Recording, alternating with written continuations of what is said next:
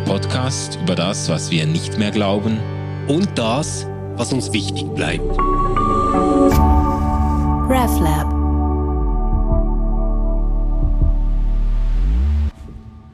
Hallo und herzlich willkommen zu Ausgeglaubt. Wir sind ja in der vierten Staffel. Das ist die Staffel, wo wir normalerweise immer Gäste dabei haben, aber heute sitzen Manu und ich alleine im gemütlichen kleinen Podcast-Studio. Ganz alleine, fühlt sich schon fast ein bisschen eigenartig an. Ja, genau. Aber irgendwie auch wieder vertraut und ähm, auch mal wieder ganz anders. Ich finde es auch schön und es passt gut zu unserem Thema. Wir haben ja heute die Frage äh, vorgenommen, ist Glaube lernfähig? Hm. Und das klingt ja zunächst so nach einem irgendwie langweiligen pädagogischen Thema. Aber in der Vorbereitung haben Manu und ich gemerkt, dass eigentlich das eine Grundfrage des ganzen Podcasts ist. Als wir vor über einem Jahr angefangen haben, Podcast-Folgen aufzunehmen, haben wir eigentlich immer diese Frage mitgetragen, was von all dem, was wir über Glauben je zu wissen meinten, wollen wir eigentlich weiter mit uns rumtragen und was müssen wir verabschieden? Mhm. Und eigentlich sind das alles Lernprozesse. Ja. Und genau darum, wie solche Lernprozesse gehen und ob es irgendeine Möglichkeit gibt, herauszufinden, ob das Lernprozesse waren oder Irrwege, ähm, darum dreht sich unsere Folge heute. Und deswegen machen wir die ausnahmsweise mal wieder nur zu zweit. Back to the roots. Genau, back to the roots. Manu, ich, ich glaube, ähm, es ist jetzt ganz sinnvoll, da nicht irgendwie mit Lerntheorien, weißt du, so diese, es, es gibt ja mega viele Lerntheorien, Glaubensstufen, Glaubensentwicklungen mhm. oder so einzusteigen, ja. sondern ähm, ich möchte dich ganz konkret fragen, gibt es so einen Moment, wo du sagen würdest, da habe ich was im Glauben gelernt? Hm.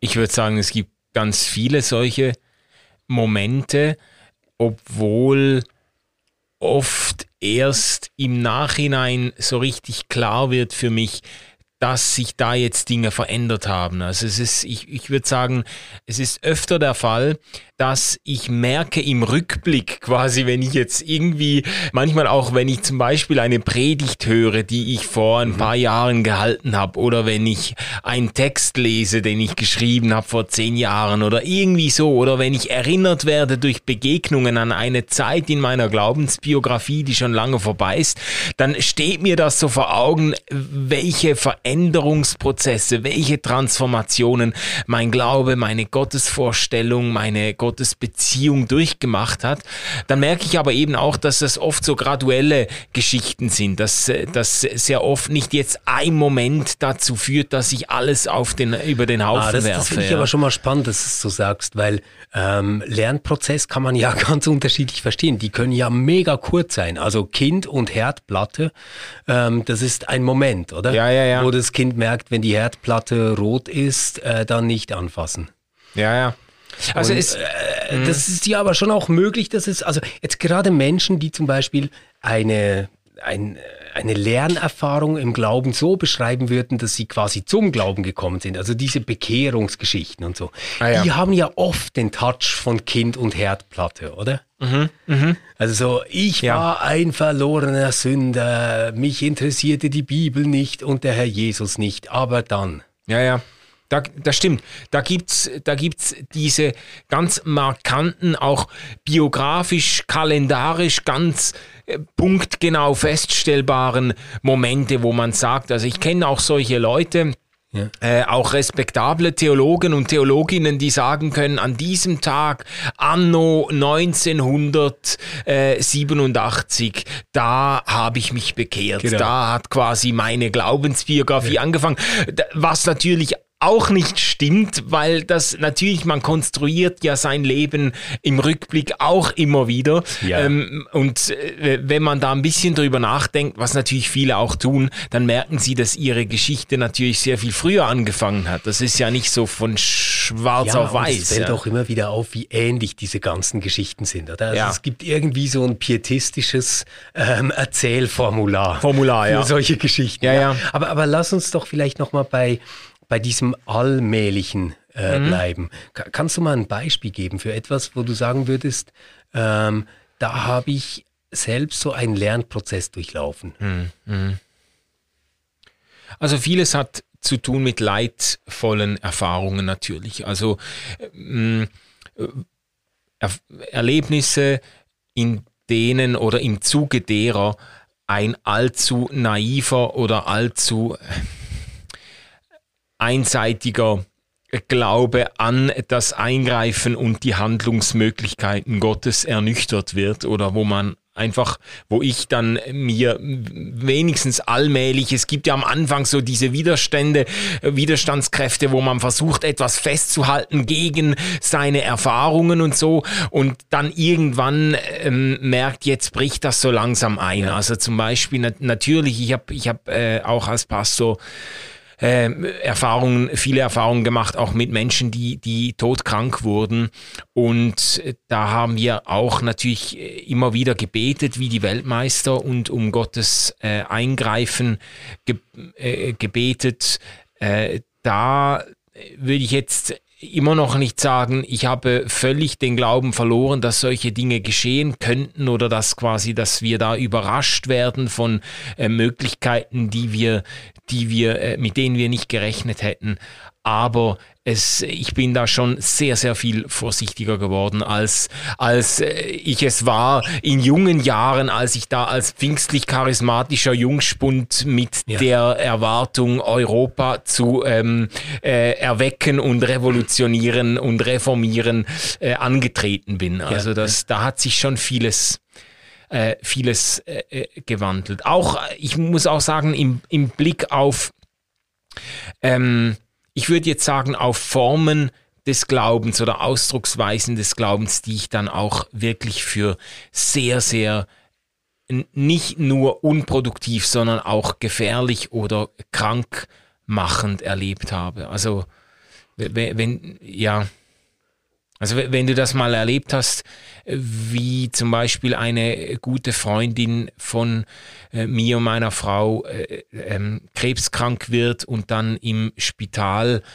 ähm, äh, halt alle möglichen Therapien durchmacht und äh, wie sich dann eine Gruppe von äh, zugegebenermaßen wahnsinnig hingebungsvoller und opferbereiter Menschen im Gebet um dieses Bett verscharrt und versammelt und, und einfach mit einer bewundernswerten Beharrlichkeit für die Heilung dieser Person betet, aber auch jeden Gedanken, jede Auseinandersetzung mit dem Tod oder mit dem möglichen Ableben dieser Person kategorisch beiseite schiebt und sogar Leute aus dem Raum schickt, die mit dieser Frau über ihre Beerdigung sprechen wollen ja. oder über die Frage, gibt es noch Menschen, mit denen du noch sprechen möchtest? Gibt es Dinge, die du noch aufräumen, mhm. die du noch bereinigen möchtest? Gibt es, gibt es Dinge, die du jemanden äh, hinterlassen möchtest? Mhm. Und, und, und äh, wenn dann solche Leute strategisch rausgeschickt werden, als Boten des Unglaubens quasi vom Platz verwiesen werden, werden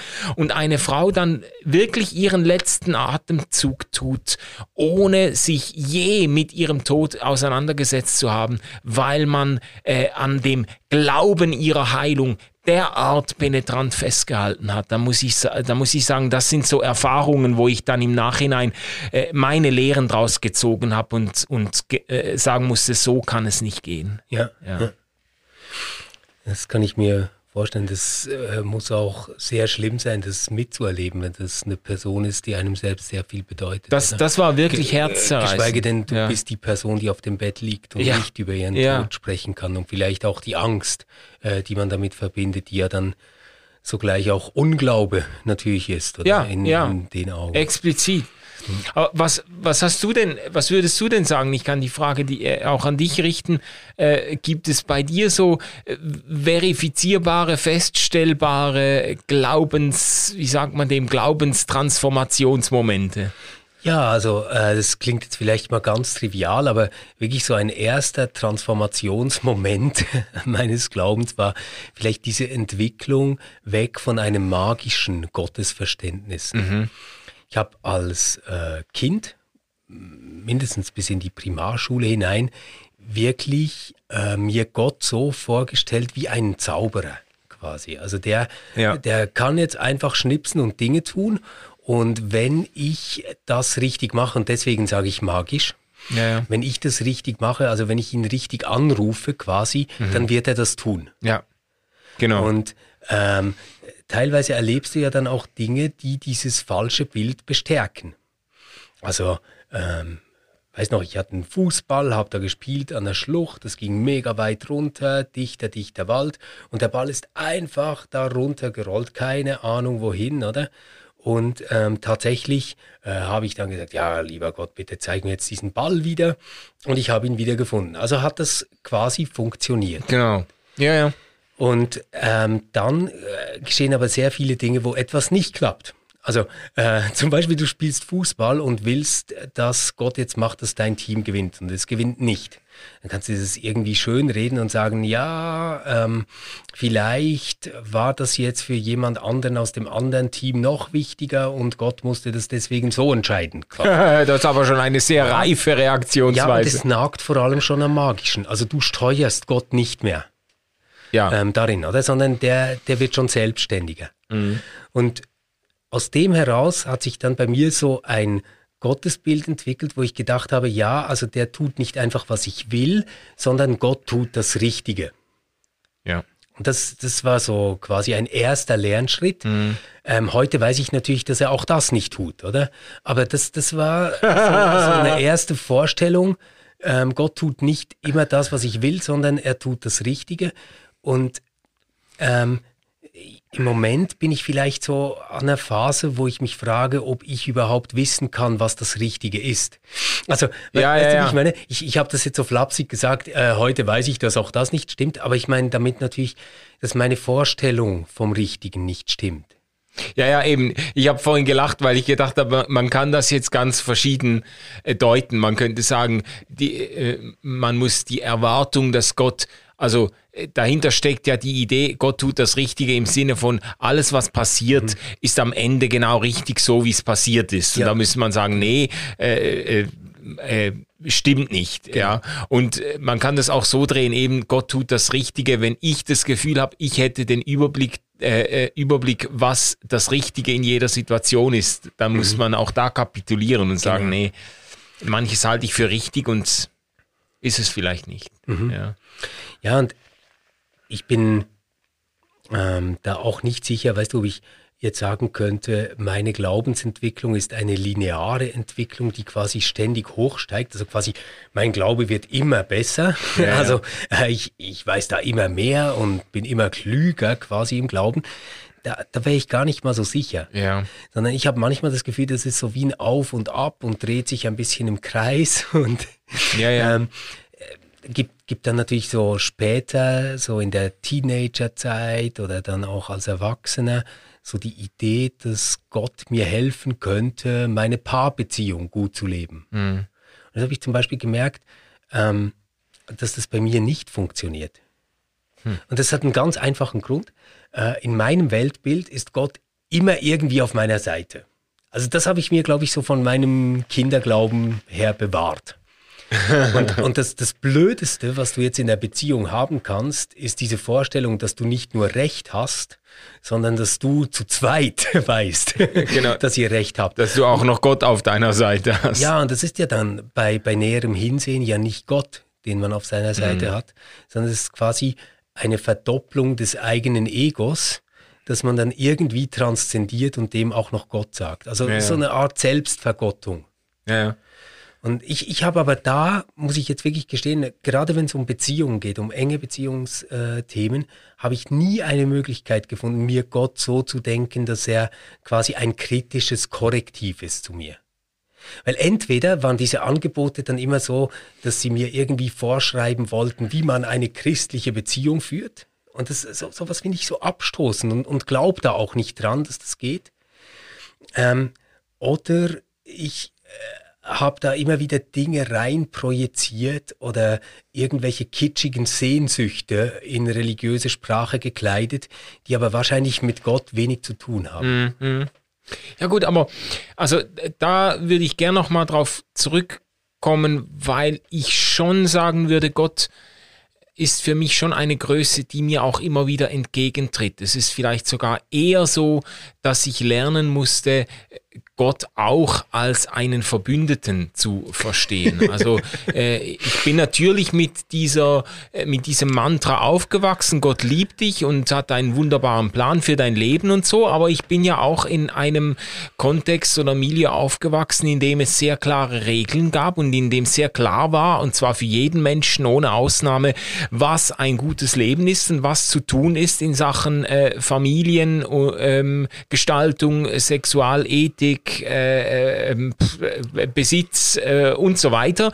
Und da spielt hat es dann auch keine Rolle gespielt, welchen Preis mich das kostet oder ob das jetzt, ob mir das jetzt passt oder nicht. Also ich bin schon mhm. auch mit einem Gottes Bild äh, groß geworden, das eben äh, meinen individuellen Wünschen und Sehnsüchten und Empfindlichkeiten eben längst nicht überall entgegenkommt, sondern mhm. wo es einfach auch ganz klare Do's und Don'ts gibt und wo man Gott gefällig leben soll, äh, ähm, egal welchen Preis man dafür bezahlt. Also da steht mir dann schon auch einiges entgegen. Ja. Weil quasi die Ewigkeit viel länger dauert als das lustige kurze Leben, das du jetzt hast. Ja, und auch weil, also auch unter, würde ich sagen, unter Berufung auf das, was du vorhin selber gesagt hast, ähm, es ist manchmal schwierig, äh, ähm, selber entscheiden zu können, was ist eigentlich das Richtige. Und das war so im Vertrauen darauf, Gottes gute Ordnungen sind das Beste, was mir passieren kann, auch wenn ich das im Moment nicht sehe oder auch wenn mich das jetzt einen hohen ja, Preis kostet. Ja. Schlussendlich, irgendwann werde ich zurückschauen und sagen, Gott sei Dank habe ich ich mich daran gehalten, es hat sich bewährt. Mhm. So, das war schon so das. das äh also quasi, ich habe es zwar selbst nicht ganz verstanden, ich könnte es nicht begründen. Ja. Aber es ist das Beste, was ich habe, und im Nachhinein werde ich dann erkennen, das hat sich gelohnt, da ja, drauf zu setzen. Das war so ein bisschen ein Glaubens. Aber ich, was ich eben, worauf ich noch zurückkommen wollte, was du vorhin gesagt hast, ich fand das sehr äh, sympathisch, bescheiden auch. Äh, ähm, dass du deine eigene Glaubensbiografie auch so einschätzt, dass du sagst, es ist nicht einfach ein ständiger äh, Lauf von einer Herrlichkeit zur nächsten, äh, von einer Entwicklungsstufe zur nächsten. Ich würde das bei mir auch so sagen. Also ich, mhm. äh, ich, ich äh, würde mich zwar völlig außerstande fühlen, jetzt eine Kurve, eine Entwicklungskurve meines Glaubens zu zeichnen. Ähm, ich wüsste nicht, aus welcher Warte ich das jetzt einzeichnen soll mhm. oder so, aber so äh, dieses subjektive Empfinden habe ich schon auch. Äh, ich könnte nicht sagen, die letzten 30 Jahre hat sich mein Glaube kontinuierlich positiv fortentwickelt. So von einer eben von es gibt ja diese Entwicklungsstufen oder auch diese Bücher Gott 9.0 oder so äh, neun verschiedene Stufen der Gottesvorstellung und die Idee ist dahinter dann natürlich schon, dass der Glaube immer aufgeklärter, immer immer differenzierter, immer, immer äh, äh, feinkörniger ja, weißt, oder weißt so was wird. immer passiert, jetzt ohne Mist, ich, ich habe mir das nämlich erst gerade angeschaut. Ja. Bei diesen Stufenmodellen ja, passiert immer folgendes, es beginnt gegenständlich, mhm. also quasi du stellst dir Gott als ein Gegenüber vor, aber meistens noch so kleinkindlich, du steuerst es und kannst irgendwie die Welt damit manipulieren und am Schluss endet es immer mystisch. Mhm. Jedes dieser Stufenmodelle endet am Schluss mystisch. Ja, ja. Und das ist witzig, das ist nicht nur bei so christlichen Autorinnen und Autoren so, sondern sogar wenn man ähm, Luhmann ähm, die Religion der Gesellschaft äh, mhm. liest.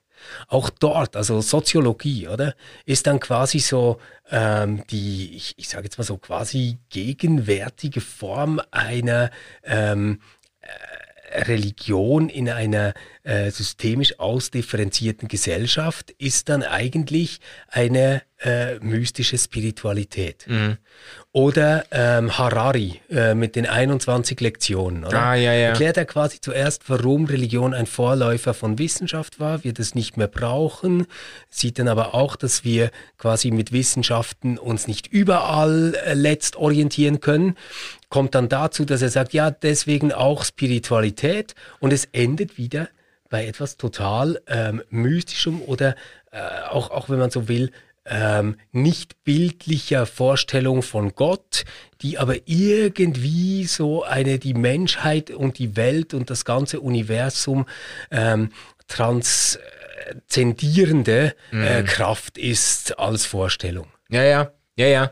Und, und das, darf man ja dann auch hinterfragen. Also man darf dann ja. auch zurückfragen, ja, ist das jetzt wirklich ist das jetzt die höchste Entwicklungsstufe des Glaubens? Lässt sich das so auf alle Glaubensbiografien drauflegen? Äh, passt das jetzt wirklich? Also es gibt ja gute Gründe, dann da auch ein paar kritische Fragen zu stellen, gerade auch im Blick auf äh, ich sage sag jetzt mal, auf eine sehr privatisierte Spiritualität, die auf Rückzug gepolt ist, äh, wo man sagen müsste, ja, man könnte die Sache auch anders stricken. Man könnte mhm. auch sagen, der Glaube entwickelt sich immer politischer und immer gesellschaftsoffener und was auch immer. Also, oder ja. man kann dann, man kann, könnte verschiedene Ebenen einziehen und sagen, es gibt dann auch eine zweite Naivität, weißt ja, du, die ja. dann das, Einzug Das würde ich hält. ja immer vertreten. Ja, also das ist mir genau. übrigens auch sehr sympathisch. Vielleicht musst du kurz erklären, was das heißt, weil ich glaube, das kennen nicht alle, zweite Naivität. Ja, ich glaube, du kannst es besser einordnen. Also, es, äh, ich, also ich, ich kenne das Konzept einfach von Ricoeur her, äh, ja? also quasi aus der Hermeneutik und dort ist die Idee, ähm, äh, du, du glaubst an etwas, und irgendwann wird dir klar, dass das so nicht aufgeht. Mhm. Ja, also dass dieses Weltbild quasi, dieses geschlossene Weltbild dann nicht mit den Wirklichkeitserfahrungen in Übereinstimmung zu bringen ist, die du machst. Ähm, und da wird quasi eine erste Naivität zerschlagen. Mhm. Und jetzt ist die Frage, kann sich aus dem heraus aber wieder ein Vertrauen, eine Spiritualität, eine religiöse Praxis bilden, die vielleicht den genau gleichen Satz, den du in der ersten Naivität gesagt hättest, äh, wieder sagen kannst in einer zweiten Naivität, die darum weiß, dass du das nicht ähm, habhaft machen kannst, dass mhm. du es nicht vergegenständlichen kannst, dass es letztendlich wirklich im wahrsten Sinne des Wortes nicht zu begreifen ist. Mhm. Mhm. Ja, sehr schön. Ja.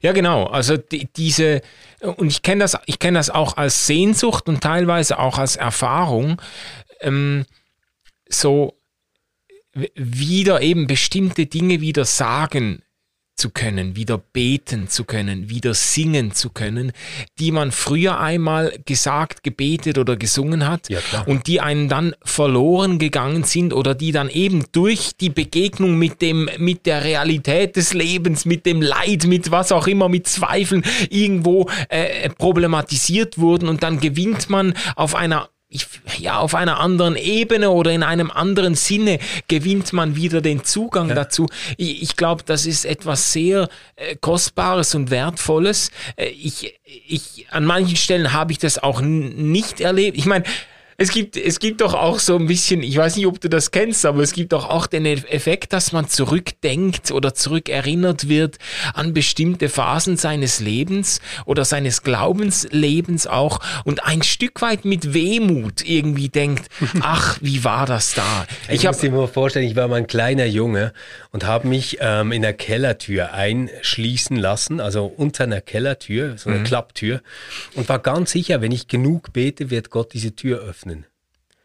Und da, da muss ich schon sagen, ähm, war wahrscheinlich eine ziemlich geile gedankliche Welt, die ich damals bewohnt habe. ja, ja. ja. Ähm, bin aber zugleich auch froh, dass ich dort nicht mehr wohne. Und ähm, was ich, äh, was ich schon merke, weißt du, bei, bei diesen ganzen Vorstellungen, wie entwickelt sich, glaube, wie entwickelt sich Religion jetzt in einer Biografie, mhm. gell? Mhm. dass es manchmal so eine Überheblichkeit ähm, gibt bei denen, und dazu ähm, habe ich lange selber gehört, deswegen traue ich mich das auch so zu sagen, ähm, die Gott nicht mehr Personal denken. Ja. Oder? Also die ja, ja. denken sich dann Gott als ein Kraftfeld, als eine gute mhm. Energie, als ein, äh, ich weiß doch nicht was, ja, letzte Sinnform, die aber formlos ist, oder das Unendliche mhm. oder whatever. Ähm, aber jetzt mal ernsthaft, wenn man das Licht anmacht und sich das anschaut, ist es kein bisschen rationaler, mhm. als sich vorzustellen, dass Gott irgendwie ein Mensch ist mit zwei Beinen, zwei Armen und einem Bart. Ja.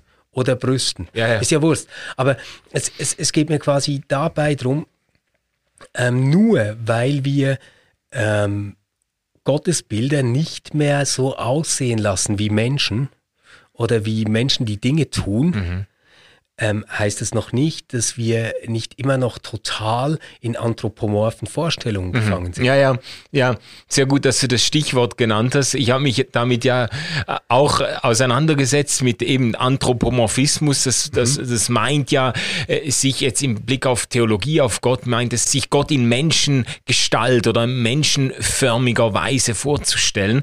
Und das passiert uns unweigerlich, egal wie elaboriert und philosophisch hochtrabend ja, wir daherkommen. Also äh, ich habe das mal untersucht am Begriff der Transzendenz selber, ah, ja. weil, weil manche eben sich rühmen, ein besonders transzendentes genau. Gottesbild zu haben. Ja, ja. Gott nicht im Diesseits und nicht so dieses naiv, handgreiflich, sondern Gott ist ganz transzendent. Aber der Begriff der Transzendenz selber äh, verdankt sich ja eigentlich einer ganz handfesten Beobachtung. Also Transzendenz äh, bedeutet ja, es, es übersteigt eine bestimmte Grenze. Ja. Das ist eigentlich, das ist das Container-Denken eigentlich. Man hat, man, man hat einen bestimmten Container und es gibt etwas, das außerhalb dieses Containers ist. Und das ist eben das Transzendente. Also ja, wir kommen aus diesem völlig gegenständlichen, äh, kommen wir gar nicht heraus. Auch die, die, die Unveränderlichkeit oder Unbeweglichkeit mhm. äh, Gottes ähm, äh, verdankt sich letztlich auch eben ganz menschlich handfesten Erfahrungen, dass man einen Felsen nicht verschieben kann oder so. Weißt weiß du? Ich, ich, ich finde ja das immer das Interessante, wenn man ähm, sich äh, das in der Bibel anschaut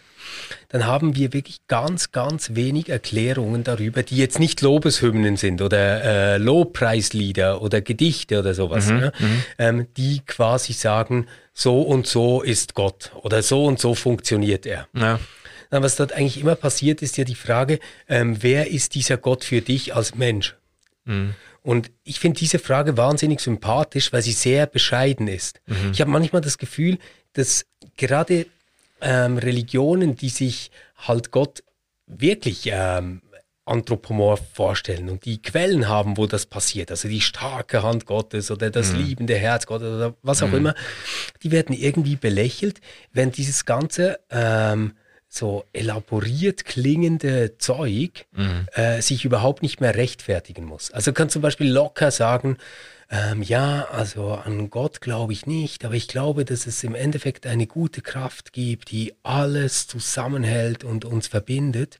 Und dann denkt man so, ja, aber hast du dir mal überlegt, was das heißt? Eine gute Kraft, die alles verbindet und ständig wechselt, aber alles seine Form. Und wie erklärst du dir denn das? Und warum ähm, willst du dann trotzdem nicht sterben? Und also, weißt ja, ja. Es, es ist irgendwie, ja, ja. Äh, diese ganzen Fragen müssen die nicht beantworten, oder? Ja, ja. Und du hast es vorhin mit der zweiten Navität gesagt. Für, für mich wird es wirklich so ein Prozess, als ich irgendwann realisiert habe, ich komme sowieso nie aus der Frage raus, wer dieser Gott für mich sein kann. Mhm. Die kann ich gar nicht übersteigen, per se nicht, mhm. weil, weil das ist ein Erkenntnishorizont, der mir gegeben ist. Also ich komme da ja. nicht drüber weg, egal ob es diesen Gott gibt oder nicht. Mhm. So, und dann aber wieder zu sagen, was heißt das jetzt, wenn ich das Lied singe, O Haupt voll Blut und Wunden? Ich weiß nicht, kennst du das? Ja, ja. So ja. der Karfreitagsschlager, oder? Ja. Was für ein schreckliches Sündenopferbild, das da drin vorkommt, oder? Also O ja, Haupt voll Blut und Wunden. Ähm, äh, quasi und, und dann wird ja, kommt, kommt noch dieser Ausruf, ich bin's, ich sollte leiden, oder? Und, und quasi so, aber stattdessen leidet der Christus. Ja? Mhm. So, und jetzt jetzt kann ich eben zwei Dinge damit tun. Jetzt kann ich das nur auf dieser gegenständlichen Ebene lassen und quasi sagen, dieses Lied sagt, mhm. ähm, eigentlich ähm, sollte ich ganz schrecklich ähm, gefoltert werden und sterben, aber das muss jetzt nicht sein, weil Gott nicht mehr böse ist, weil Jesus das getan hat. Ja. Also ich sage, ja, ja. Oder weil Gott den Jesus schon foltern durfte. Genau, ja, ja aber wirklich, oder? Bei, bei sowas kannst du rauskommen. Oder man könnte auch sagen, dieses Lied ist ein wunderschöner Ausdruck ähm, für das, was ich empfinde, wenn mir bewusst wird, dass ich mehr Glück habe, als ich verdient habe. Und es findet eine Sprache dafür und eine Form. Mhm. Ah, ja. und, und wenn ich dann diese Erfahrung habe, wo ich quasi sage, ja, ähm, es war eben wahrscheinlich jetzt in meinem Glauben, gell, war es für mich nicht so, dass du erst dieses Bild ist, du hast ein Sündenopfer, das jetzt geschlachtet werden muss mhm. und dann bin mhm. ich wieder okay, sondern am Anfang steht dieses Staunen, wie kann es sein, dass ich als ungerechter, dünnhäutiger, manchmal zu kleinlicher, grober Mensch so viel Glück erlebe auf dieser Erde. Hm. Hm. Und, und von dort her erschließt sich mir dann auch wieder ein solches Bild mit O Haupt voll Blut und Wunden. Ja, ja, ja. Oder und das, das mit der zweiten Naivität meine ich dann eben nicht mehr so, dass ich sage, ja, weil das ist genau so passiert und deswegen ist es wahr, sondern weil ich merke, da klingt etwas in mir an, wo ich mich besser verstehe, als ich mich ohne dieses Lied verstehen würde, weil ich mich ausdrücken kann. Ich habe eine Sprache, um etwas auszudrücken, was ich als tiefe Wirklichkeit in meinem Leben erfahre. Mhm. Ja, genau. Genau. Also ich, ich, ich könnte das vielleicht mit Psalm 23 so beschreiben. Äh, es hat wirklich eine Zeit gegeben in meiner Glaubensbiografie, jetzt gerade eben in diesen pfingstlich-charismatischen Hochzeiten, ähm, wo ich wahrscheinlich gesagt hätte, äh, das Bekenntnis der Herr ist mein Hirte, mir wird nichts mangeln, das ist ganz äh, wörtlich zu nehmen. Wer wirklich glaubt, wer zu einem echten, hundertprozentigen, ganzherzigen Glauben durchdringt, dem wird nie mehr etwas mangeln. Dem wird quasi, da ist die, die, die, wie sagt man, die, die Maslow'sche Bedürfnispyramide ist quasi äh, gestillt für den Rest des Lebens. Ähm, und, äh, und diese Gewissheit ist zum Glück zerbrochen und doch würde ich heute immer noch sagen, es hat etwas, was mich äh, tief anrührt, zu, zu bekennen, der Herr ist mein Hirte, mir wird nichts mangeln.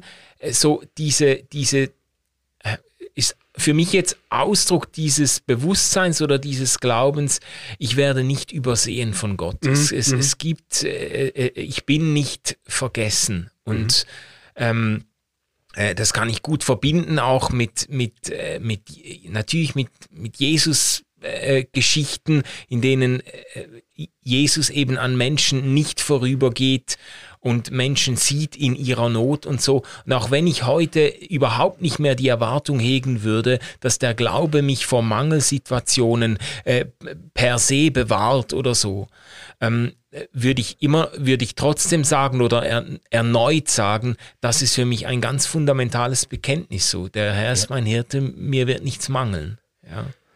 ja. Ja. Was, was mir noch, was ich noch wichtig finde, wir sind ein paar Mal jetzt da dran gestoßen, so. Ich, ich muss mal schauen, ob ich das jetzt hinkriege zu, zu artikulieren, aber wir haben ein paar Mal jetzt deutlich gemacht, es gibt so Glaubensvorstellungen, Glaubensriten, Gebetsgewohnheiten und so weiter, die uns mitgegeben sind, die wir mitkriegen in unserer religiösen Sozialisierung und so weiter und die dann vielleicht auch im Verlaufe des Lebens an gewissen Erfahrungen, oft sind es Leiterfahrungen oder Erfahrungen des Scheiterns und so, irgendwo äh, Schiffbruch erleiden oder korrigiert werden, die Umformungsprozesse anstoßen stoßen, weil man merkt, fuck, so einfach und so glatt äh, läuft es nicht, so, ähm, so ähm, ein einfach sind diese Glaubensformeln nicht und so. Aber es gibt ja, und also ich, ich habe das ganz oft so erlebt, oder, dass der Glaube dann ein Stück weit an der Realität äh, umgeformt und transformiert wird. Aber es gibt ja auch eine Dimension des Glaubens, die eben ein Stück weit nicht ein Stück weit vielleicht gegen äh, die Realität festgehalten wird oder gegen das Augenscheinliche oder gegen das, also es wäre ja dann auch ganz ernüchternd und auch irgendwo falsch oder eine Auflösung des Glaubens, wenn man sagen würde, ähm, äh, was ich erwarte und glaube auch im Blick auf Gott, ist einfach ständig abzugleichen mit dem, was jetzt lebensweltlich äh, wahrscheinlich und realistisch ist. Ja, dann, dann, äh, dann unterscheidet, also dann gibt es ja in dem Sinn nichts mehr zu glauben. Und es gibt doch beeindruckende Erfahrungen auch ähm, von zum Beispiel von Menschen, die eine Hoffnung festhalten, against all odds, also ge gegen, jede, gegen mhm. jede Wahrscheinlichkeit irgendwie eine Hoffnung festhalten und die die teilweise dann auch erleben, wie sich diese Hoffnung erfüllt. Ja, also, ja. und das finde ich wahnsinnig beeindruckend und auch inspirierend. Ähm, ich, Aber weißt du, ich, ich glaube, also ja? ich, ich, glaub, ich verstehe, was du meinst. Und ich, ich würde auch sagen, da gibt es für mich einen Unterschied zu dieser Spitalbettsituation, die ja? du geschildert hast. Und zwar nicht nur darum, weil es dort nicht geklappt hat mhm. und manchmal klappt, mhm. sondern weil ich glaube, dass es ähm, im Glauben diese Möglichkeit zur Hingabe gibt. Ja. Und Hingabe bedeutet für mich nicht, ähm, man, man gibt auf oder sagt, es ist eh alles scheißegal oder ich, ich habe es nicht im Griff und wird irgendwie fatalistisch, sondern ein ähm, quasi sich, sich in einer Situation ausstrecken und sie annehmen mhm. ähm, und das in einem Vertrauen tun. Ja. Also nicht so, dass ich schon weiß, was Gott tun wird sondern eher so, dass ich sage, das ist ja verrückt, dass ich jetzt da drin stehe. Es ist ja krass, dass das jetzt passiert. Mhm. Ich bin gespannt, wie Gott das zum Guten wenden will. Mhm. Ja.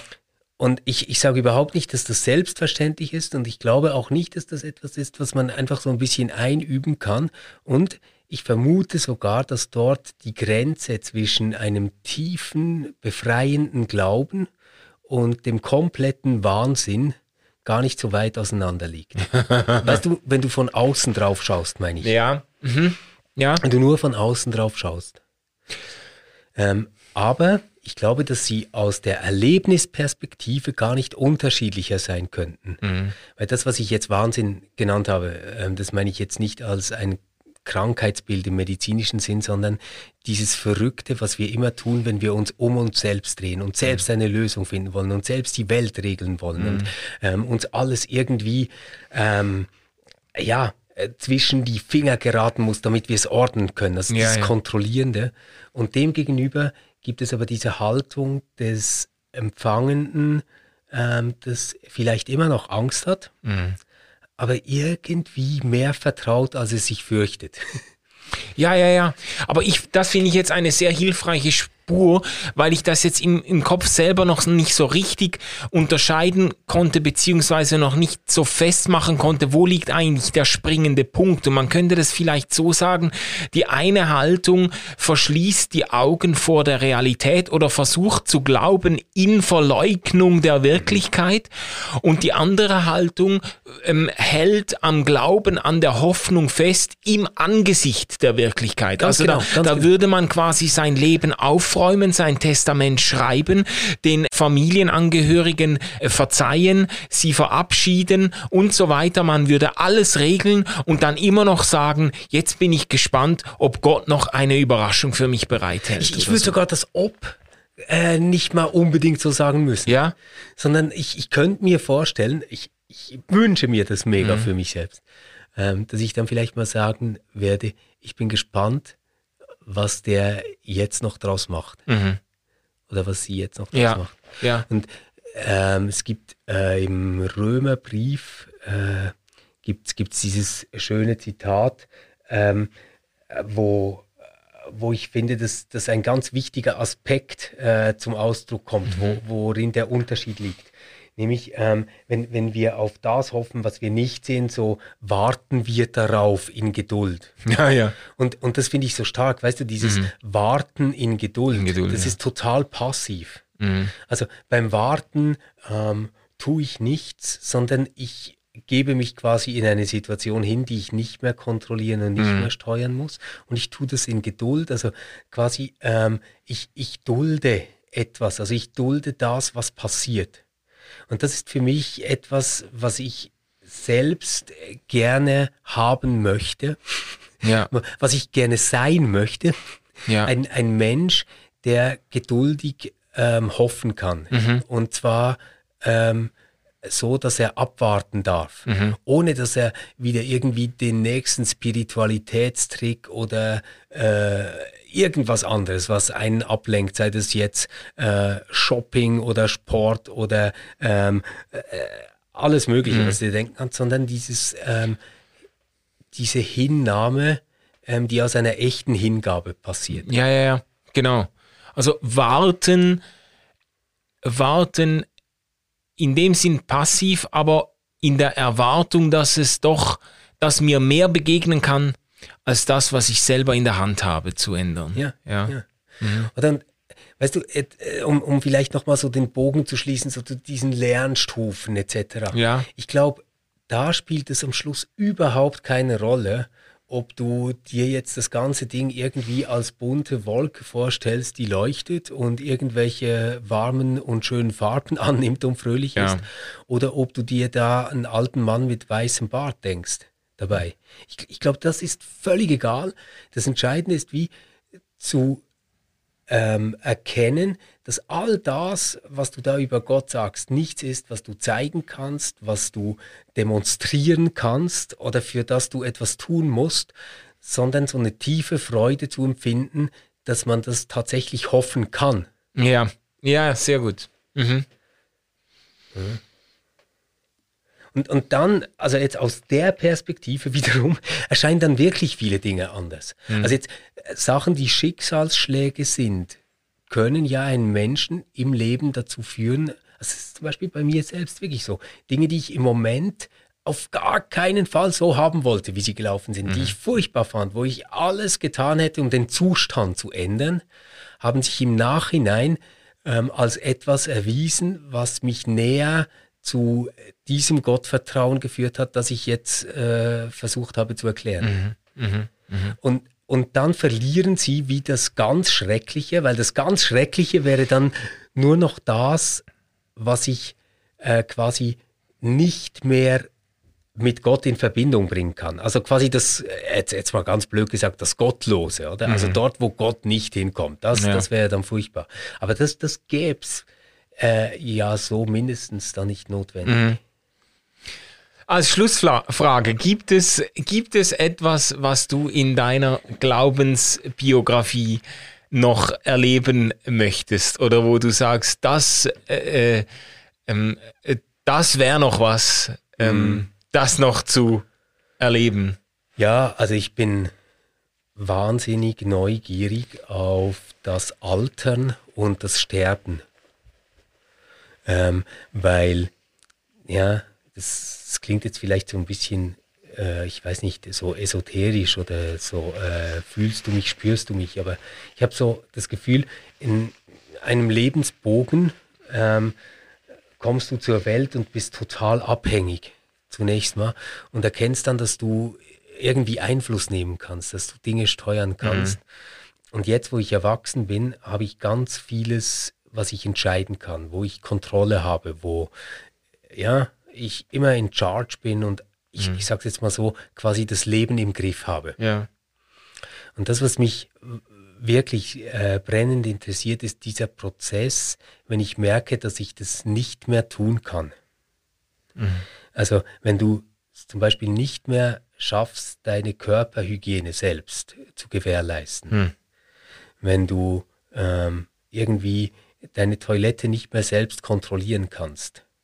Wenn du manchmal Dinge sagst, die vielleicht peinlich sind oder viel zu laut und das ahnst an den Reaktionen deines Umfeldes. Wenn dich plötzlich nicht ähm, für wichtig oder klug hält, sondern für alt und etwas zerstreut. Und dann diesen ganzen Prozess bis dort, wo man nicht mal mehr selbst vielleicht atmen kann oder das Herz nicht mehr schlagen kann. Also stelle ich mir als eine ganz, ganz, ganz intensive und wertvolle Zeit vor, auf die ich, ich könnte jetzt nicht sagen, weißt du, ich freue mich drauf, weil das ist ja ein Kontrollverlust. Aber das ja. ist so das, was mich am allerneugierigsten macht, äh, wenn ich an die Zukunft denke und über das nachdenke, was ich lernen möchte. Krass, krass. Das ist äh, für mich wirkt das eher wie ein, ja eben wie ein Horrorszenario, so, weil, weil, einem, weil einem da so viel verloren geht. Ja. Weil ich will das auch gar nicht verkitschen. Also nee, nee, nee, nee. Das ist ja was Tolles, weil man muss dann nichts tun, sondern ich glaube, dass es, dass es nochmal eine ganz krasse Chance bietet, ähm, sich selbst neu zu verstehen, nämlich mhm. nicht als der, der etwas leisten oder tun kann oder für sich einstehen kann, sondern als jemand, der nochmal wie ein Kind vielleicht, ein, ein Kleinkind, ein Baby ähm, empfangen muss und angewiesen ja. ist auf andere. Ja, ja, und in der Hinsicht würde ich sagen, deckt es sich eigentlich mit dem, was ich sagen würde auf diese Frage, was, äh, was ich mir noch wünschen würde oder worauf ich noch vorausschaue äh, im, im Blick auf Glaubensbiografie. Ähm, so dieses, dieses Gefühl, dieses anhaltende Gefühl, äh, es ist, es ist gut so, wie es ist. So. Dieses, dieses nicht eben nicht getrieben und nicht, äh, dieses nicht ambitioniert vorwärts drängende, weiterwollende, sondern, sondern so dieses Gefühl, es ist, es ist okay, so wie es ist. Und äh, nicht nur für ein paar Momente, sondern so ein anhaltendes, wenn es das noch gibt, das wäre schon sehr, sehr cool. Jetzt hätten wir diese Folge doch an den Schluss unserer äh, Staffel stellen sollen, dann wären wir nämlich schon bei den Sommerferien. Stimmt. Und das wäre ja vielleicht ein äh, wunderbares Lernfeld. Äh, dafür. hey, danke, dass ihr bis jetzt dran geblieben seid. Ähm, uns interessiert sehr, wie ihr euch euren Glauben und ähm, euren Fortschritt oder Weg, ähm, der ja gar nicht unbedingt immer ein Fortschritt sein muss, darin denkt. Würdet ihr sagen, euer Glaube ist in den letzten fünf Jahren besser geworden? Und wenn ja, wodurch? Und gibt es da überhaupt ein Besser? Ähm, schreibt uns wie immer gerne auf Instagram. Ihr findet uns beim RefLab oder unter Manuel Schmid oder Stefan Jütte. Das ist alles ganz easy. Wir freuen uns immer von euch zu hören und es ist ganz, ganz toll, wie viele Reaktionen wir auch per Mail kriegen. Mhm. Ähm, wir lesen wie immer alles, nehmen uns das Allermeiste zu Herzen und antworten so oft es geht. und jetzt wünschen wir euch eine gute Woche. Ähm, tragt euch Sorge. Bis bald. Bis bald. Tschüss zusammen.